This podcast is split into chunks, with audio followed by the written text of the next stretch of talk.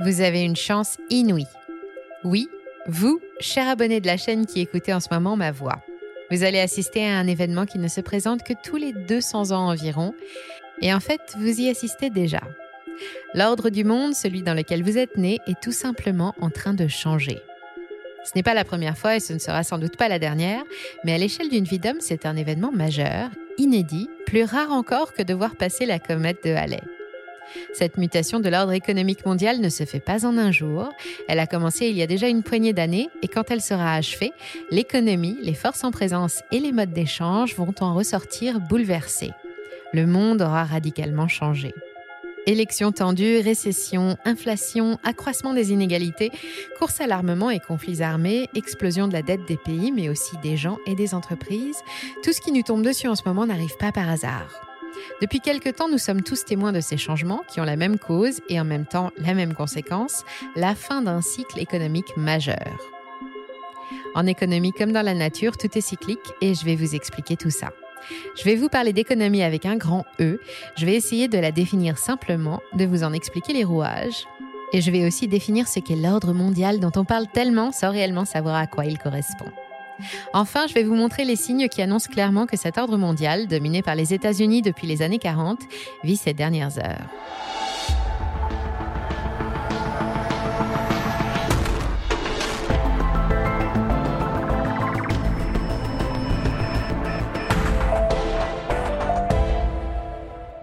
Qu'est-ce que l'économie? Une science? Un outil de développement? Une source de bien-être ou de conflit? Ou tout cela à la fois? L'économie va de pair avec l'humanité. C'est beaucoup plus qu'un concept, c'est un système vivant avec ses lois, ses contraintes, ses effets, tous mesurables, son histoire, ses leaders et ses victimes, et qui résulte de l'adaptation de notre environnement à nos vies. De nombreux théoriciens se sont penchés sur son cas, ils ont essayé de la définir, ils ont étudié ses effets, tenté de prévoir ses mouvements, dégagé les facteurs les plus importants, et ont délivré au monde leurs théories passées à la postérité. Certains ont même fondé des écoles de pensée comme Marx et son capital, Keynes ou Schumpeter et sa destruction créatrice. Rassurez-vous, je ne vais pas vous emmener avec moi dans la revue de détails des grands théoriciens, il faudrait beaucoup plus qu'une poignée de vidéos pour ça, et quand bien même ce serait parfaitement inutile car ce n'est pas notre sujet. Nous connaissons tous l'économie sans même la nommer car nous baignons dedans à toutes les échelles.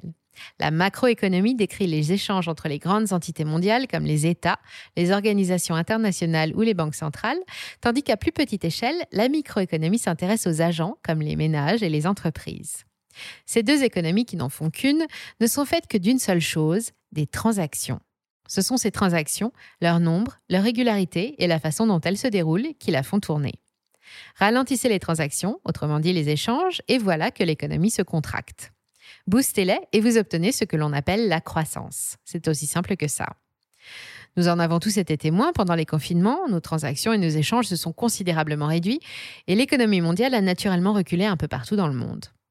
Pour que ce moteur économique tourne, il lui faut un carburant, l'argent, qui doit circuler correctement et en quantité suffisante. Faites varier la quantité d'argent en circulation, autrement dit de carburant, et vous obtiendrez des hoquets ou une surchauffe du moteur. Moins de transactions riment avec faillite, chômage et recul du niveau de vie. Trop de transactions signifie inflation, bulle financière et accroissement des inégalités. Tiens d'ailleurs, ça ne vous dit rien? Normalement, c'est le rôle des banques centrales, via les politiques monétaires, de veiller à ce que la masse monétaire reste stable et conserve sa valeur pour que l'économie tourne bien. Or, nous le savons, ce sont les banques privées qui contrôlent réellement le montant de l'argent en circulation, car ce sont elles qui accordent des crédits. Accorder un crédit à un particulier pour lui permettre d'acheter une voiture, par exemple, c'est fournir autant d'argent en plus au moteur économique pour que la transaction se réalise. L'argent créé par la banque est récupéré par le vendeur de la voiture et va constituer un revenu qui pourra ensuite être dépensé à son tour pour acheter d'autres biens ou services ou être utilisé pour obtenir d'autres crédits. C'est la première étape du cycle du crédit, la base de notre système économique occidental. Puis le cycle se répète de plus en plus vite et partout. Chaque agent économique qui a accès au crédit emprunte, dépense, rembourse, puis emprunte de nouveau pour d'autres projets, chaque fois un peu plus. Les entreprises investissent dans de nouvelles machines, les ménages accèdent à la propriété et les États soutiennent la croissance économique. Au niveau macroéconomique, l'effet de la généralisation du crédit sur la courbe du PIB est difficile à ignorer. Nos économies occidentales modernes ne doivent leur dynamisme qu'à la dette, au crédit, à l'argent facile imprimé à partir de rien. C'est ce que l'on appelle le modèle anglo-saxon. Et aujourd'hui, il est à bout de souffle. Les dettes sont colossales, difficiles à restructurer, devenues trop lourdes comparées aux revenus, et les agents économiques réduisent leurs dépenses, ce qui constitue une baisse de revenus pour les autres agents. Le montant de la masse monétaire est lui aussi déconnecté des réalités économiques, il dépasse le montant des richesses produites. Ces richesses sont très inégalement réparties, des bulles se sont formées sur tous les marchés, y compris l'immobilier, et l'inflation dérape.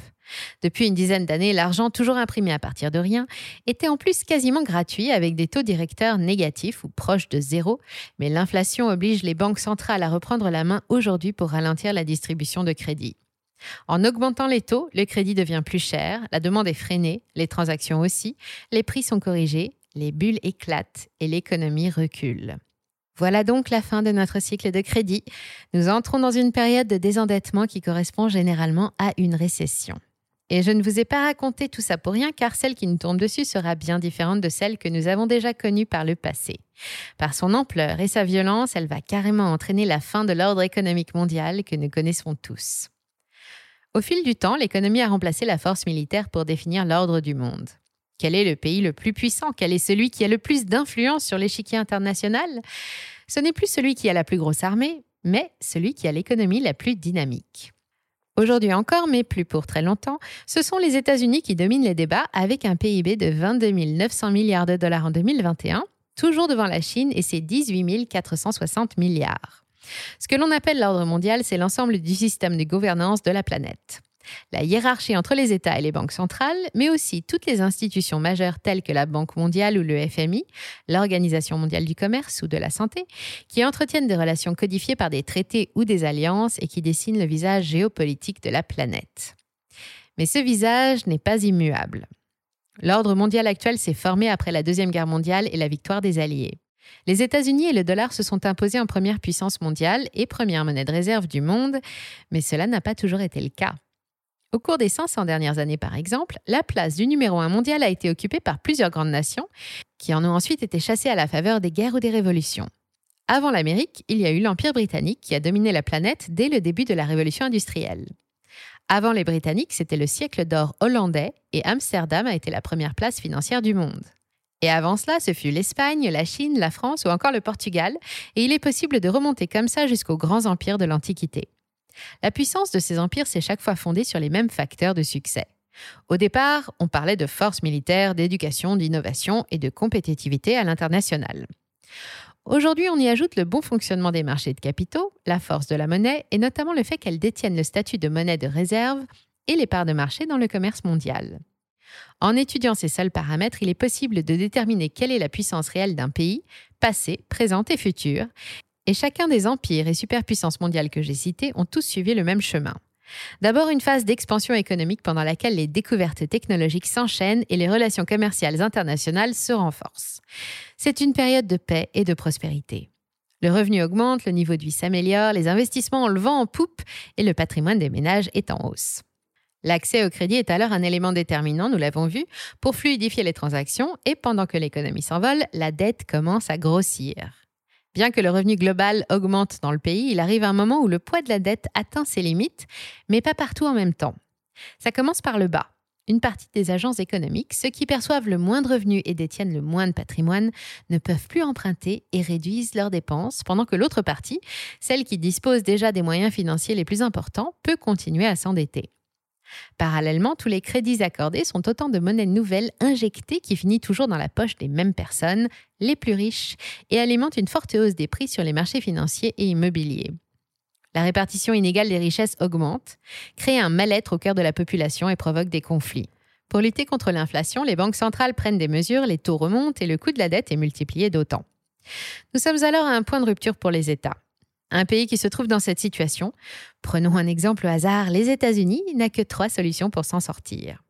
Faire rentrer plus d'argent en levant des impôts par exemple, mesure très impopulaire, ou en améliorant sa balance commerciale, mesure qui dépend surtout des besoins de ses clients internationaux. Imprimer plus d'argent est un autre moyen de régler le problème, mais notre modèle anglo-saxon implique alors de rentrer dans un cycle d'impression perpétuelle, une fuite en avant qui ne trouvera jamais de fin et enfin, la dernière solution serait de déclarer le défaut de paiement et ainsi annuler purement et simplement la dette au risque de mettre un gros coup de frein à l'économie entière pour plusieurs années. Or, au stade où nous en sommes actuellement, il n'y a guère de suspense quant à l'évolution de la situation. Voyons un peu quelle nouvelle force nous avons là. L'Amérique d'abord qui domine commercialement et culturellement la planète depuis presque un siècle en s'appuyant sur des relations internationales historiques basées sur la force de sa monnaie. Pendant des décennies, le dollar s'est hissé au rang de monnaie de réserve numéro un dans le monde, au départ grâce à sa convertibilité en or, mais même après pour des raisons essentiellement pratiques. Une monnaie de réserve ou une monnaie de référence est une devise dont l'utilisation ne se limite pas à son pays d'origine. Le dollar, qui a remplacé la livre sterling au cours du XXe siècle, constitue une grande partie des réserves des banques centrales, et c'est en dollars que sont toujours libellés la plupart des contrats commerciaux internationaux. Par ailleurs, le prix des matières stratégiques, comme ceux du pétrole ou du gaz, sont définis eux aussi en dollars. Enfin, pour le moment, parce qu'en face, un nouvel empire se lève, bien mieux armé économiquement que ne le sont les États-Unis, et dont la monnaie commence à sérieusement faire de l'ombre aux billets verts. Il s'agit bien sûr de la Chine et du yuan ou renminbi. Depuis 2010, la devise chinoise prend de plus en plus de place dans l'économie mondiale. Le phénomène s'explique assez simplement, vu la crise majeure de confiance que traversent actuellement les États-Unis qui entrent en récession et les bouleversements entraînés par la guerre en Ukraine. D'un côté, nous avons le bloc occidental des membres de l'OTAN, des pays aux économies dites développées, basées sur un libéralisme débridé qui s'appuie sur le crédit, dont le cycle arrive à son terme. De l'autre, les BRICS, ces nouvelles stars de l'industrie mondiale au développement économique galopant, qui aspirent plus que tout à atteindre le même niveau de confort de vie qu'en Europe ou aux États-Unis, et qui sont assis sur 80% des ressources stratégiques de la planète. Le Brésil, la Russie, l'Inde, la Chine et l'Afrique du Sud n'ont pas que leur profil économique en commun, ils ont aussi les mêmes visions pour le futur. La vision de la Chine est impossible à ignorer tant son président Xi Jinping la martèle encore et encore à chaque réunion annuelle du Parti communiste. La Chine va reprendre sa place de leader mondial. Pour cela, elle s'appuie sur son statut d'usine du monde et sur de vastes plans de modernisation de son réseau de distribution d'énergie. Elle développe aussi son soft power partout sur le continent africain pour séduire les populations et obtenir au passage quelques concessions stratégiques pour ses nouvelles routes de la soie. Le pays est certes endetté, à presque 150% de son PIB, mais sa dette est particulière. Elle est principalement détenue par les Chinois eux-mêmes et elle reste donc bien moins risquée que celle des États-Unis. Les ménages chinois sont aussi moins endettés que leurs homologues européens ou américains. Enfin, sa carte maîtresse, c'est sa monnaie, le yuan, qui se répand partout. Le commence à bénéficier d'une plus grande confiance des investisseurs et c'est un mouvement qui s'est amorcé dès 2010. Il y a quatre ans, elle est devenue la deuxième monnaie utilisée en Angola et devrait devenir la troisième monnaie de réserve en 2025. Depuis 2018, le pétrole est coté en yuan sur le marché de Shanghai et avec la guerre en Ukraine, les devises utilisées sur les grands contrats ont souvent été revues en exigeant que les dettes soient payées dans sa propre devise et en l'imposant à ses plus grands partenaires et fournisseurs, autrement dit la quasi-totalité de l'Asie, de l'Afrique et de l'Amérique du Sud, la Chine a parfaitement réussi son coup et son ascension paraît inexorable. Et nous y sommes. À l'Ouest, on se débat sous le poids d'une dette colossale, dette des États, mais aussi des ménages et des entreprises. Les marchés s'agitent à chaque hausse des taux, pourtant indispensables pour calmer l'inflation créée par une politique monétaire trop insouciante. Un véritable piège qui est en train de se refermer sur la Fed comme sur la BCE. Les catégories sociales les plus précaires doivent faire face à une hausse brutale du coût de la vie, énergie, déplacement et alimentation, et les mouvements populaires se renforcent. Nous entrons en récession, et nous devons prendre le chemin du désendettement pour rééquilibrer nos économies. Désendetter, cela paraît effectivement une bonne option, mais cela ne se fait pas sans douleur. Cela se perd souvent de force sous la pression des faillites et des défauts de paiement. Cela crée du chômage, des tensions sociales et accroît la pauvreté. Cela crée aussi des conflits pour l'accès aux ressources et y compris pour les plus fragiles. Mais c'est la fin d'un cycle, une étape inévitable marquée par des combats d'où sortiront de nouveaux gagnants et de nouveaux perdants, qui redessineront le portrait d'un nouvel ordre économique mondial. Vous connaissez Ray Dalio, l'économiste et spécialiste des crises qui dirige le célèbre fonds d'investissement Bridgewater. Dans son livre paru l'année dernière intitulé The Changing World Order, il revient sur 500 ans d'histoire économique, démontre l'existence des cycles de la dette et décrit en détail pourquoi les nations s'élèvent puis s'effondrent. Il propose aussi quelques solutions pour vous préparer aux changements à venir. Cela tient en seulement deux conseils. Ne dépensez pas plus que ce que vous gagnez et soyez bienveillants les uns avec les autres. Nous nous sommes inspirés du contenu de ce livre pour réaliser une partie de cette vidéo, mais rien ne vous empêche de vous plonger dans ce passionnant bouquin si vous parlez anglais. Merci d'avoir suivi cet épisode jusqu'au bout. Si ça vous a plu, on compte sur vous pour le partager autour de vous, laisser un like ou une bonne note et vous abonner pour être informé des prochaines sorties. Et moi, je vous dis à très bientôt sur Money Radar.